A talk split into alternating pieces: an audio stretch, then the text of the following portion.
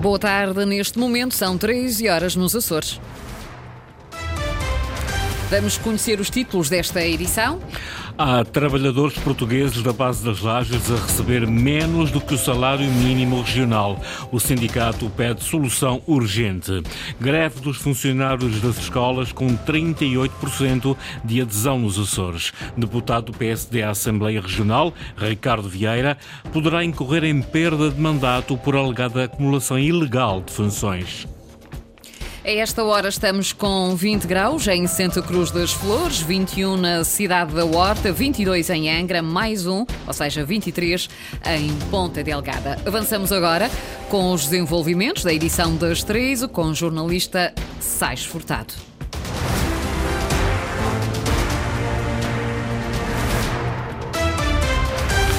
Há trabalhadores portugueses da base das lajes a receber menos do que o salário mínimo regional. O CITA7, sindicato que os representa, diz que a situação é inaceitável. Pede a intervenção dos partidos políticos, do representante da República e também de Artur Lima, o representante dos Açores, na Comissão Bilateral com os Estados Unidos da América. Eduardo Mendes. As discrepâncias não são de hoje, pelo menos desde junho de 2021, que os trabalhadores ao serviço da Feusa Açores, na base das lajes, recebem vencimentos inferiores ao salário mínimo regional, que se situa neste momento nos 798 euros. Estes trabalhadores oferem 740 euros e 25 cêntimos. Uma situação inaceitável e incompreensível. Mas o quadro é ainda mais inconcebível quando está previsto na tabela salarial a possibilidade de vencimentos inferiores ao salário mínimo. Os Estados Unidos da América, mais uma vez, estão numa situação de incumprimento. Desta vez, ao nível salarial, com escalões da tabela salarial abaixo do salário mínimo praticado na região e, em alguns níveis, segundo o que apuramos, até abaixo do salário mínimo nacional. Vítor Silva, dirigente do Citacet Açores, defende que existe um incumprimento da lei. Por imperativos jurídico-constitucionais, os termos em que se desenvolve uma relação de natureza laboral devem ser as que vigorem no local da prestação laboral. O processo de reclamação salarial já foi entregue à Comissão Bilateral Permanente, que até ao fim do ano irá reunir nas lajes. Caso não haja uma resposta positiva, o sindicato admite recorrer à via judicial. Basta também um asterisco e um apontamento a dizer que o grau mais baixo tem que ser de acordo com o salário mínimo praticado na região. Ponto final parágrafo. O sindicato relembra que os aumentos no salário mínimo no próximo ano vão fazer crescer as discrepâncias com estes oito trabalhadores. Já solicitaram reuniões com os partidos políticos, com o representante da República e também com Artur Lima, representante dos Açores na Comissão Bilateral. A adesão à greve dos trabalhadores não docentes ronda os 38% nos Açores. O número é avançado pelo Sindicato Nacional dos Profissionais da Educação. Estes funcionários apelam à valorização da carreira, numa altura em que se queixam que as remunerações já não são suficientes para fazer face à subida do custo de vida. Ana Leal Pereira. A paralisação é dos trabalhadores não docentes das escolas, uma greve por aumentos salariais. Na região, segundo Francisco Pinto, do Sindicato Nacional dos Profissionais da Educação, a adesão ronda os 38%. No levantamento que fizemos aí na região dos Açores, é, tem uma média inferior à média nacional, quase metade. Temos uma média de 38% de adesão assistentes técnicos, assistentes operacionais, técnicos superiores a esta mesma greve. É uma chamada de atenção, diz Francisco Pinto, com o aumento do custo de vida, estes trabalhadores querem ver subir também os níveis salariais. Repensar as carreiras e repensar as posições remuneratórias. Isto porquê? O custo e pilar dos trabalhadores, que lhes come grande parte das suas remunerações, é nem mais nem menos do que a alimentação, que teve uma inflação de 20%, e é, é, o aumento das prestações das casas horrendas. Trabalhadores que estejam com remunerações muito próximas do ordenado mínimo, as suas remunerações são simplesmente gastas na alimentação e na casa. Mas as pessoas precisam de viver. E Francisco Pinto alerta, não se pode ter custos europeus para remunerações de terceiro mundo. O sindicato que representa estes trabalhadores não docentes apela à mudança na atuação governativa com mais uma paralisação nas escolas.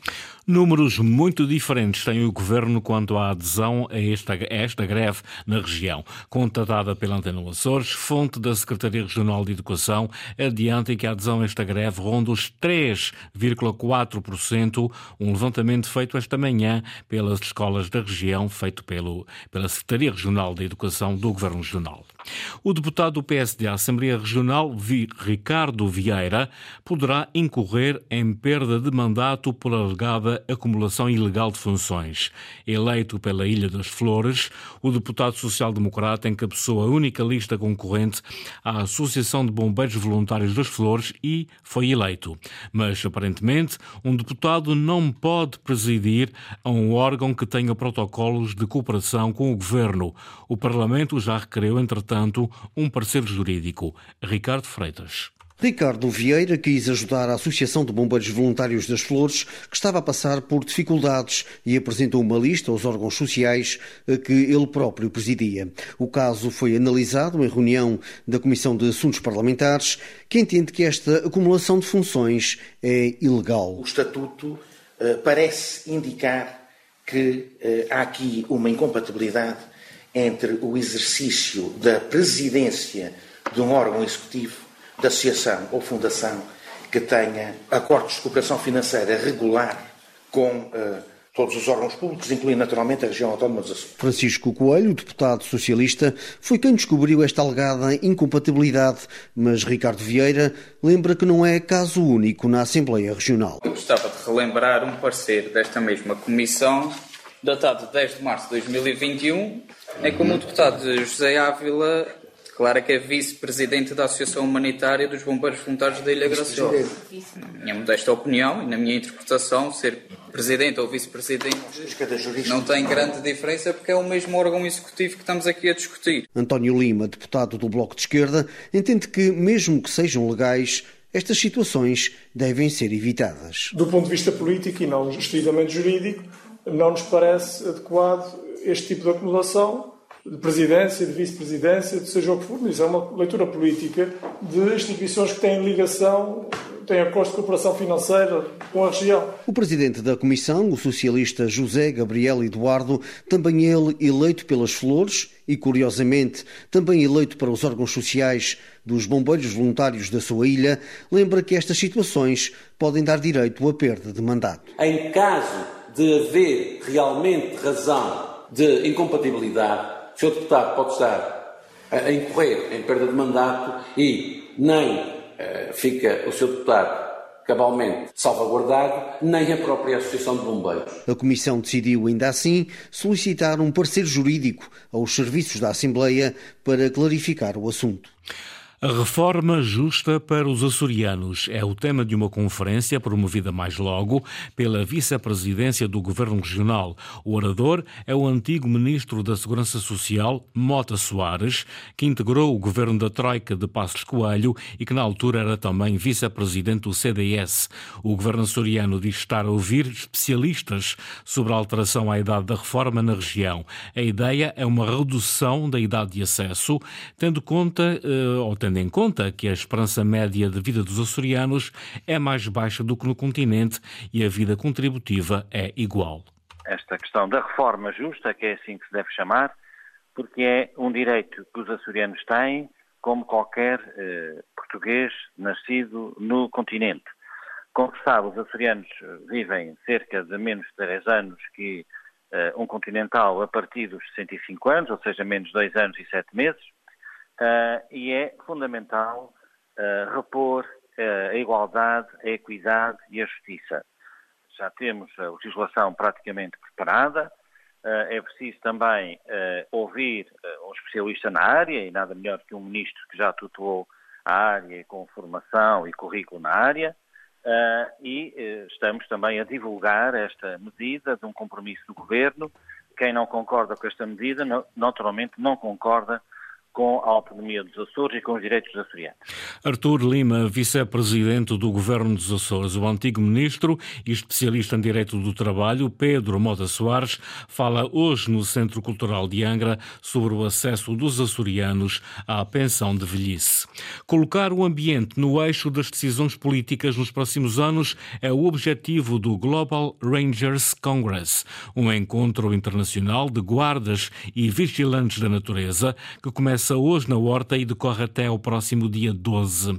A defesa dos oceanos, as alterações climáticas e a perda da biodiversidade são os temas base do Global Rangers Congress. Há 31 anos, Jaume Vargas tem a natureza como a sua segunda pele. Absorve o verde, o ar e o mar dos Açores, na Ilha do Faial e ainda se surpreende. De vez em quando aparecem coisas que surpreendem no sentido positivo, quer seja de aves invernantes que aparecem ou de alguma espécie noutra ilha que foi redescoberta ou foi descoberta e isso para quem o faz é altamente gratificante. Os Açores, em sua opinião, estão bem, bem melhor que nos últimos anos. As campanhas de informação e de conservação ambiental têm dado frutos junto das pessoas. As pessoas têm, ao longo destes anos têm sido educadas, educação ambiental uh, produz efeitos e, hum, portanto, temos um, uma boa ilha, uh, digamos, para apresentar a quem nos visita e mesmo para cá, para quem vive no dia a dia. As infrações ainda existem, numas ilhas mais do que noutras.